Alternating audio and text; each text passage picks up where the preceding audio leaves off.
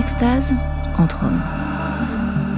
Comment ignorer le grand, l'immense Oscar Wilde dans une sélection érotique Admettez que ça aurait été une terrible faute de goût. Alors, je reprends. Oscar Wilde, c'est cet auteur irlandais culte à qui on doit le portrait de Dorian Gray, mais aussi des textes beaucoup plus explicites, dont celui qu'on va écouter. Tellini, paru en 1893, deux ans avant que son auteur soit condamné aux travaux forcés pour homosexualité, et sept ans avant qu'il finisse ses jours, à Paris, dans la déchéance la plus totale. Le destin d'Oscar Wilde est triste, mais son roman Télénie est lumineux. On y lit une sorte d'initiation érotique homosexuelle absolument délicieuse. Pour lire la suite, c'est en poche aux éditions La Musardine. Et là, c'est une lecture de Guillaume Gallienne.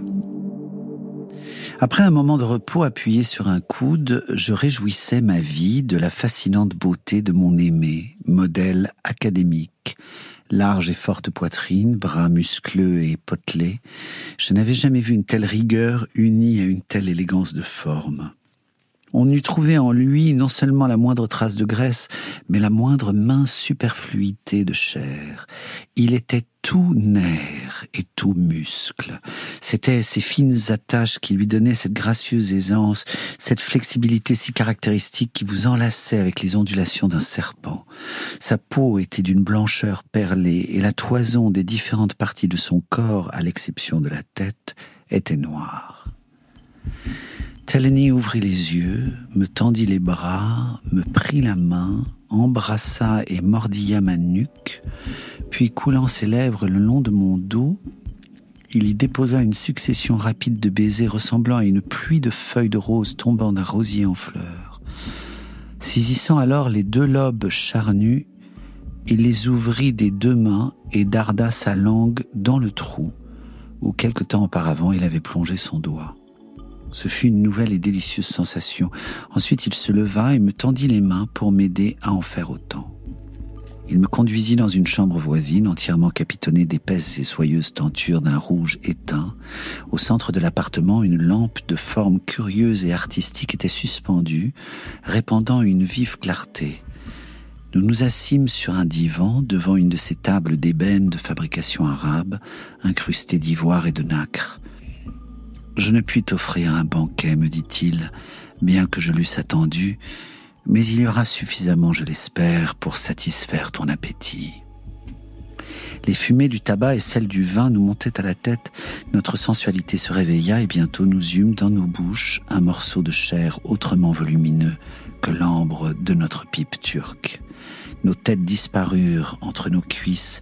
Nous ne formions plus qu'un corps, nous pressant l'un contre l'autre, cherchant de nouvelles caresses, de nouvelles sensations, dans une ivresse de lubricité de plus en plus violente, avec l'âpre désir non seulement de jouir, mais de faire jouir l'ami. Bientôt des monosyllabes, des mots inarticulés exprimèrent le summum de notre volupté jusqu'à ce que, plus mort que vif, nous retombions l'un sur l'autre en une masse de chair frissonnante. Après une demi-heure de repos et un bol d'arak, de curaçao et de punch au whisky parsemé d'excitantes épices, nos bouches s'unirent de nouveau. Ses lèvres humides frémissaient si légèrement sur les miennes que je les sentais à peine. Elles éveillaient seulement le désir de sentir plus étroitement leur contact, tandis que la pointe de sa langue tantalisait la mienne. Pendant ce temps, ses mains passaient et repassaient sur la partie la plus délicate de mon corps, aussi légèrement qu'une douce brise d'air ride la surface des eaux, et toute ma chair en tressaillait de plaisir. J'étais étendu sur des coussins qui m'élevaient à la hauteur de Télénie. Il mit mes jambes sur ses épaules et, écartant mes fesses, il commença de baiser, puis de lécher l'orifice médian, ce qui procurait un ineffable plaisir.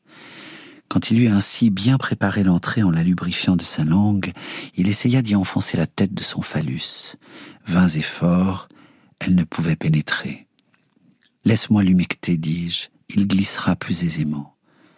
Je remis alors son membre dans ma bouche, le caressai de ma langue, le suçai presque jusqu'à la racine. Maintenant, dis-je, jouissons de ce plaisir que les dieux eux-mêmes n'ont pas dédaigné. Du bout de mes doigts, j'écartais les bords de cette fosse encore inexplorée et qui bâillait pour recevoir l'énorme instrument qui se présentait à l'entrée. Une fois encore, il y pressa son gland, le bout pénétra, mais le formidable champignon ne put passer outre et la verge se trouva ainsi arrêtée dans sa carrière. J'ai peur de te faire mal, dit-il. Peut-être faut-il remettre cela une autre fois? Oh non. Ce m'est un tel bonheur de sentir ton corps pénétrer dans le mien. Il essaya encore, poussa doucement mais fermement. Les muscles de l'anus se relâchèrent, le gland fut enfin logé, la peau se tendit tellement que quelques gouttes de sang tachèrent les bords, mais le passage était forcé et le plaisir surpassa la douleur. Taleni se trouvait emprisonné. Il ne pouvait ni enfoncer ni retirer son instrument. Quand il essayait de l'enfoncer davantage, il lui semblait qu'il allait être circoncis. Il suspendit un moment son travail, et après m'avoir demandé s'il ne me blessait pas, sur ma réponse négative, il fit entrer le pénis d'un vigoureux coup de rein. Le Rubicon était franchi. La colonne commença à glisser. Il pouvait maintenant entreprendre l'agréable besogne. Le membre entier s'enfonça, la douleur que j'endurais s'assoupit, et le plaisir s'en accrut d'autant. Le petit Dieu s'agitait en moi, me chatouillait jusqu'au fin fond de l'être. Tout avait pénétré jusqu'à la racine. Je sentais ses poils se mêler aux miens, ses testicules se frotter à mes fesses. En me retournant à demi, je voyais ses yeux si beaux plongés dans les miens. Oh, les insondables prunelles. Comme le ciel ou l'océan, elles reflétaient l'infini. Jamais je ne reverrai des yeux si pleins de langueur et de brûlant amour. Ils avaient sur moi un pouvoir mesmérique. Ils m'enlevaient ma raison. Plus encore, ils changeaient en délice une douleur aiguë. J'étais plongé dans une joie extatique, tous mes nerfs se contractaient tandis que lui, dans son excès de jouissance, se tordait et grinçait des dents.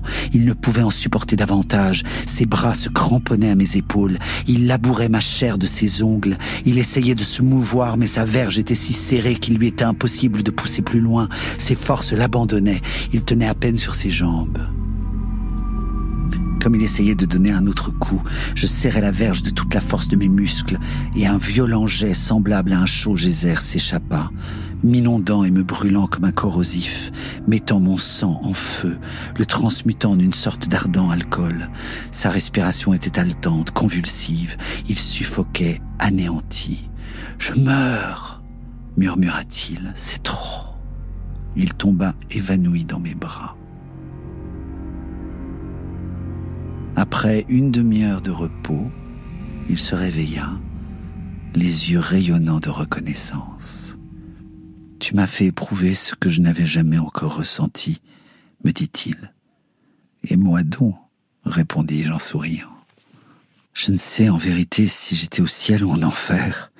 J'avais perdu connaissance. Il s'interrompit un moment pour me regarder, puis Comme je t'aime, mon Camille. Je t'ai aimé à la folie dès l'instant où je t'ai vu. Je lui racontais alors combien j'avais souffert en essayant de chasser de mon cœur mon amour pour lui, combien j'étais hanté jour et nuit par son image, et combien j'étais heureux enfin. Et maintenant tu vas prendre ma place, ressentir ce que j'ai ressenti. Il faut que tu sois actif et moi passif. Mais essayons une autre position car celle que nous avions prise est trop fatigante. Tu sais que je suis novice. Assieds-toi là, répondit-il en me montrant une sorte de tabouret confectionné à cette fin. Je monterai sur toi tandis que tu m'empaleras comme si j'étais une femme. C'est une manière de locomotion dont les dames raffolent et qu'elles mettent en pratique à la moindre occasion. J'obéis. Il s'agenouilla d'abord pour faire ses dévotions à Priap, qui est un morceau plus friand après tout que l'orteil goûteux du pape, et ayant humecté et chatouillé le petit Dieu avec sa langue, il m'enfourcha. Comme il avait depuis longtemps perdu son pucelage, ma verge entra beaucoup plus aisément en lui que la sienne était entrée en moi, et quoique mon outil ne fût pas de dimensions ordinaires, il ne lui fit pas beaucoup de mal. Il écarta le trou, la tête entra, puis d'un coup de fesse, la moitié du phallus. Il poussa, se souleva, et après une ou deux secousses, toute la colonne fut logée. Quand il fut bien empalé, il entoura mon cou de ses bras. Regrettes-tu de t'être donné à moi? me demanda-t-il en me pressant convulsivement comme s'il craignait de me perdre. Mon pénis répondit seul en s'agitant dans son corps. Penses-tu qu'il nous eût été plus agréable d'être maintenant couchés dans le fond de la rivière? continua-t-il. Comment peux-tu penser à une chose aussi horrible en un pareil moment? C'est un blasphème au dieu de Missy. Là-dessus, il commença la chevaucher de Priap avec une habileté sans égale. De l'amble, il passa au trot, puis au galop se soulevant sur la pointe des pieds pour s'abaisser, se soulever encore et plus vite, toujours plus vite, tortillant le derrière à chaque secousse, de sorte que je me trouvais pressé, saisi, pompé et sucé en même temps. Mes nerfs se tendirent, mon cœur battit avec une telle violence que je pouvais à peine respirer. Mes artères étaient prêtes à éclater. Une chaleur intense me brûlait. J'avais au lieu de sang du feu dans les veines. Et il alla toujours plus vite. Je me tordais dans une torture délicieuse. Je me sentais fondre, et il ne s'arrêta que lorsqu'il m'eut tiré la dernière goutte du fluide de vie qui restait en moi. Mes yeux nageaient dans leur orbite. Mes paupières alourdies se fermaient à moitié. Une insoutenable volupté mêlée de douleur et de plaisir m'anéantissait. Puis tout s'effaça. Il me saisit dans ses bras, et je m'évanouis tandis qu'il baisait mes lèvres froides et décolorées. Extase, lectures érotiques est un podcast de France Inter.